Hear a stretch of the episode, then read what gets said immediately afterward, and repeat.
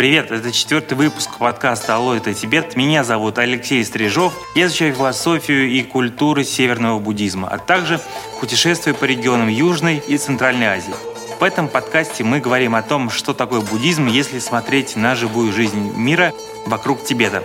Сегодня мы говорим про северный буддизм в России, пока поезд из Улан-Батора в Иркутск увозит нас из монгольских степей. Поехали!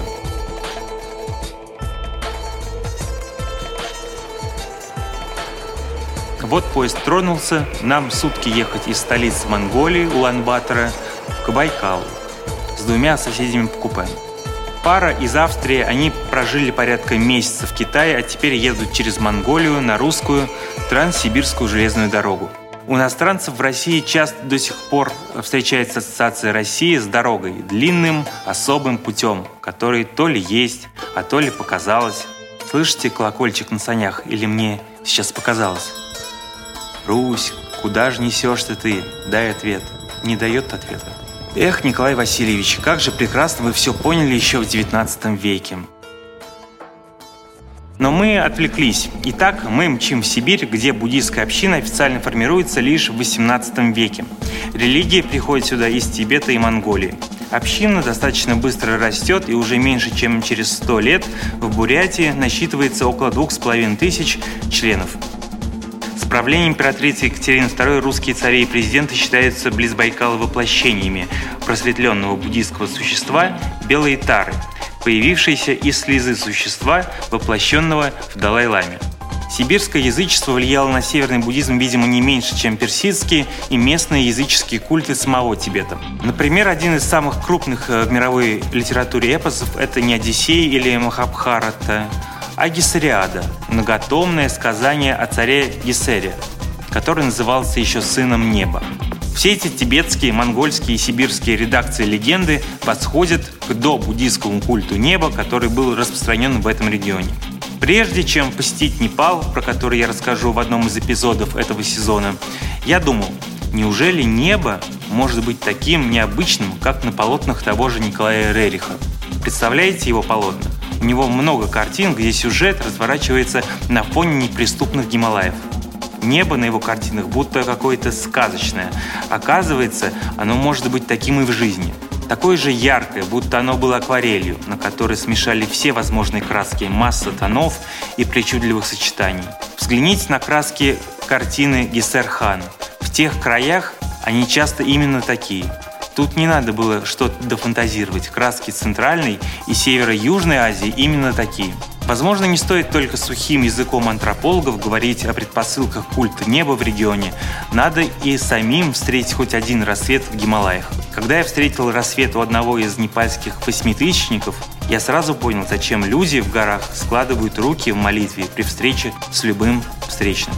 Кто-то скажет, что жест и слово «намасте» значит я приветствую в тебе Бога. А кто-то, наверное, скажет, что если хоть раз увидел красоту неба Центральной или Северо-Южной Азии, то уже не увидеть небо в отражении любых людей, которые встречают тебя на пути, уже нет никакой возможности. Погон поезда вошло русское утро. Ночью мы пересекли границу Монголии и России, и вот уже были где-то близ Улан-Удэ. Я спал на верхней полке, не прикрыв окна. Вдруг как-то резко стало светло. Это показался раскинувшийся необозримым морем Байкал.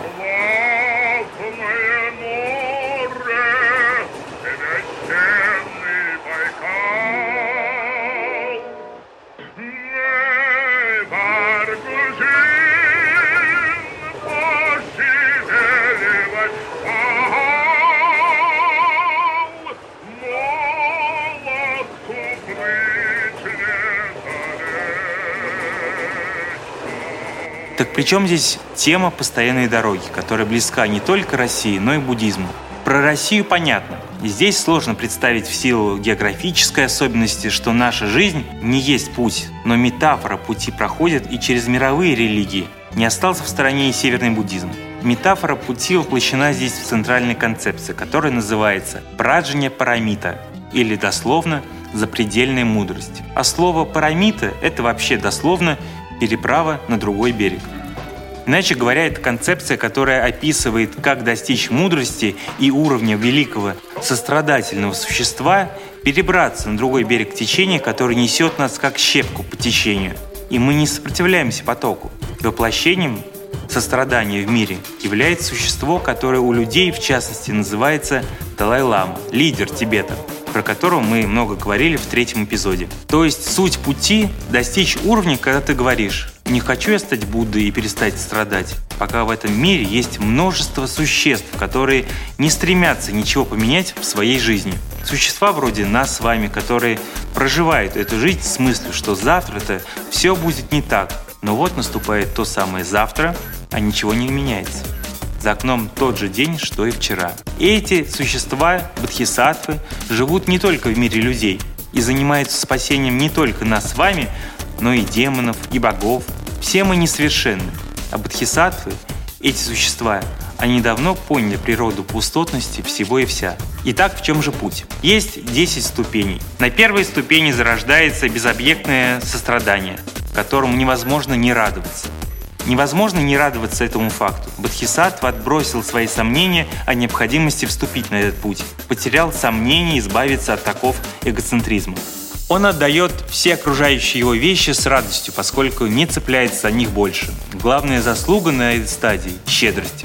Философ Чандракирти сравнивал стадию с Луной, поскольку с помощью возникшего пока еще небольшого светила разгоняется омрачающее понимание пустоты.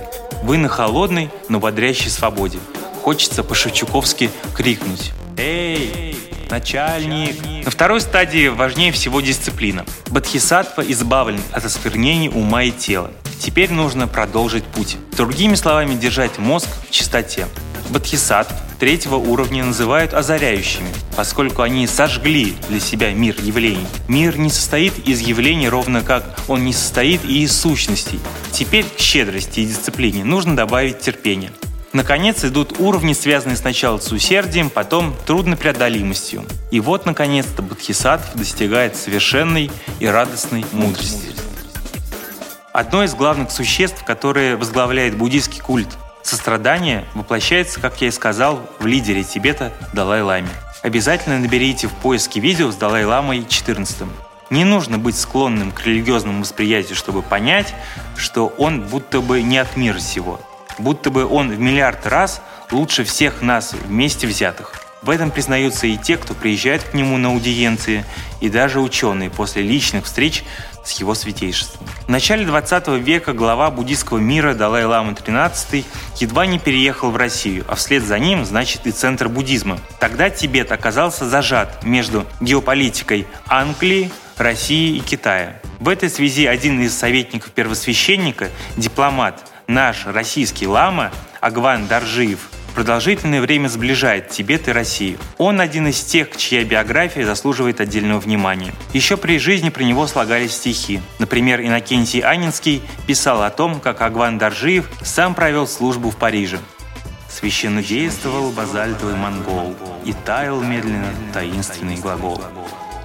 Интересно, что именно Анинскому принадлежат и другие строчки о метафоре ночного неба, тонкого света луны, который холоден и еще одинок, но постоянно манит нас и толкает что-то менять в своей жизни по не самой очевидной для нас самих же причине. Среди миров в мерцании светил одной звезды я повторяю имя. Не потому, чтобы я ее любил, а потому, что я томлюсь другими.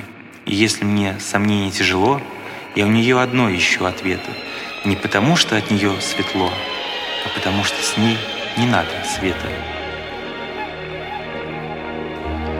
Round like a circle in a spiral, like a wheel within a wheel, never ending or beginning on a never spinning reel. О, вот мы и подъезжаем к Иркутску. Дальше Россия. Кажется, по радио заиграла музыка Мишель Леграна. Одна из моих любимых французских мелодий, кстати. Да, в этот раз был не вездесущий Лещенко, был Мишель Легран, нам повезло. Впрочем, мы не раз его еще услышим в этом подкасте. Теперь в России мы будем говорить о том, как применять вот эту всю узнанную абстракцию, иначе ведь никак. Не забывайте, опыт даже самых выдающихся философов, которые старались жить своей мыслью, а не отделять ее от практики. Вы же помните, как Платон ездил с идеей идеального государства в Сицилию, где его не слушали, а продавали, причем как раба. В любом случае, может быть, моя личная версия, как применять такую философию в жизни, неверна. Но, как сказал один из героев, пролетая над гнездом кукушки, я хотя бы попробовал. Все, вот вокзал Иркутска, нас встречает осенняя морось и пустота покоряю города Но где бы я бы не был, там повсюду пустота. Опять не прав, но жизнь дана, чтобы идти вперед. Если снова слаб, значит будто меня не спасет. Помоги понять момент, все мы тонем в суете. Мне давно пора наверх, но как белка в колесе. Весь как будто колизей, этот мир не так уж серый Я врубил алоэ себе, чтобы улететь. Это была первая часть четвертого эпизода подкаста «Алло, это Тибет». Нам важно начать разделять мир пустоты от мира относительных истин.